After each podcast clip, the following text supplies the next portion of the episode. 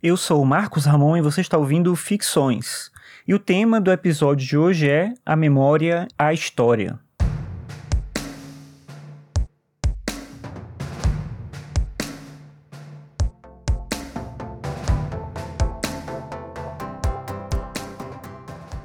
Em um episódio aqui do Ficções, que tem como tema fazer a própria história, eu falei um pouco sobre a ideia de memória e a ideia de história.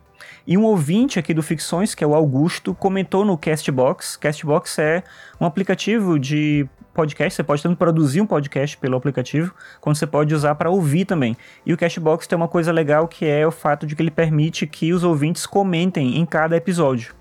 Enfim, então o Augusto, que é ouvinte aqui do Ficções, deixou um comentário no Cashbox sugerindo que eu apresentasse a diferença entre a história e a memória. E ele sugeriu fazer isso a partir da obra de um filósofo francês que é o Paul Ricoeur. Paul Ricoeur nasceu em 1913 e morreu em 2005. E em 2000 ele publicou um livro que se chama A Memória, a História, o Esquecimento. E foi esse livro que eu busquei para tentar trazer essa discussão atendendo a sugestão do Augusto.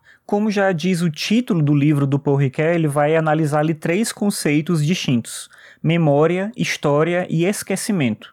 Me interessa aqui particularmente os dois primeiros, memória e história. E sobre isso ele vai fazer um questionamento inicial sobre como acontece de fato uma memória. A gente tem uma lembrança ou a gente vai em busca de uma lembrança? Aí ele vai fazer uma distinção entre duas instâncias diferentes. A lembrança ela pode ser algo que vai aparecendo, mas a lembrança pode ser também uma recordação. Para discutir isso, ele faz referência a Aristóteles, para quem a memória é passado, a memória é a presença de uma coisa ausente. Então, de acordo com Aristóteles, a lembrança ocorre quando transcorre um determinado tempo. E é esse intervalo de tempo que acontece entre a impressão original e o retorno dessa impressão que a recordação percorre. Então, se trata sempre de uma ausência e de um processo um processo que nos liga ao passado, unindo presença, ausência e anterioridade. O curioso aqui é que a ausência é aquilo que não está mais, mas permanece na memória. Só que a gente pode confiar na memória?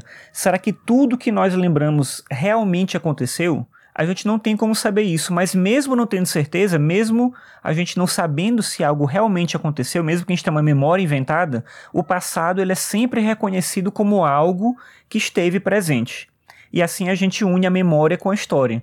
Não se trata necessariamente da questão aqui da verdade, de uma verdade que é resgatada através da história, mas da relação entre a verdade e a própria memória. A memória é o melhor que nós temos para estabelecer essa relação com a verdade. A história oferece apenas reconstruções do que podem ter sido os fatos mas não é um reconhecimento do que aconteceu. O reconhecimento é um atributo da memória, seja ela uma memória falha ou não.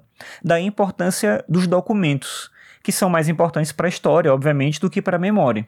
Talvez a gente não reconheça algo como realmente um acontecimento, mas um documento ele atesta, se não a verdade, pelo menos um testemunho do passado, e aí ele tem uma validade para a história, ainda que a memória diga uma outra coisa uma pessoa que viveu determinado fato, ela tem algo para dizer que talvez seja muito mais importante do que um documento.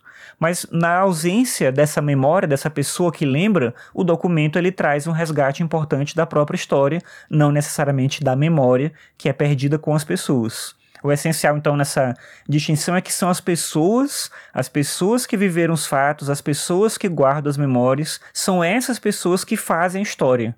Os historiadores apenas dizem a história, mas todos nós somos responsáveis pela preservação da memória, a nossa própria memória e a memória da nossa cultura.